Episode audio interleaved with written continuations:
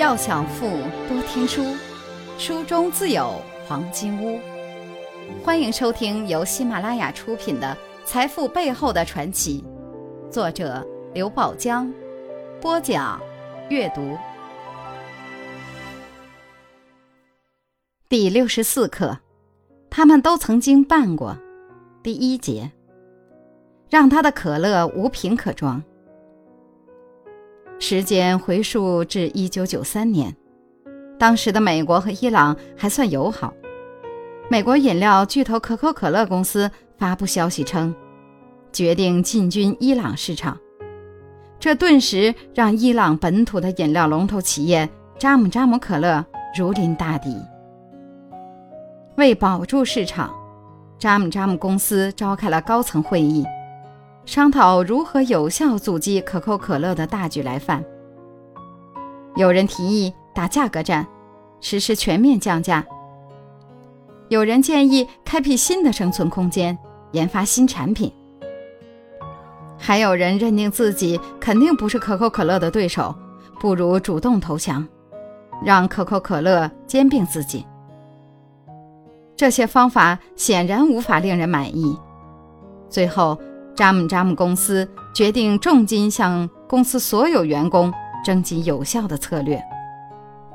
很快，高层们就收到了上千份建议，其中一名流水线灌装工的建议让大家眼前一亮。该建议说：“别管可口可乐有多么强，我们只要让它的可口可乐无瓶可装便可。”因为可口可乐来伊朗出售，必然需求大量的可乐瓶子，但可口可乐公司不可能从美国本土不远万里运可乐瓶子过来。另外，裸瓶的关税也很高，所以他们只能找伊朗本地的制瓶工厂来代工。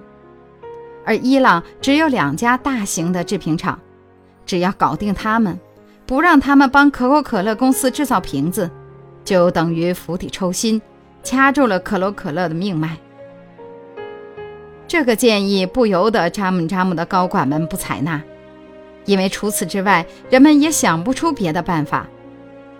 为了做到万无一失，他立即出巨资将两家制瓶厂收购了过来。果然，不久后，可口可乐便因来伊朗寻找制瓶商无果，放弃了伊朗市场。财富箴言：再强大的对手也有劣势，不要盯着对方的优势不放。如果您喜欢今天的内容，请点击音频右上方的按钮，一键分享到您的朋友圈。想了解更多财富大咖背后的传奇故事，请订阅关注本专辑。感谢您的收听，欢迎您在评论区留言互动。分享您在财富路上的成功故事。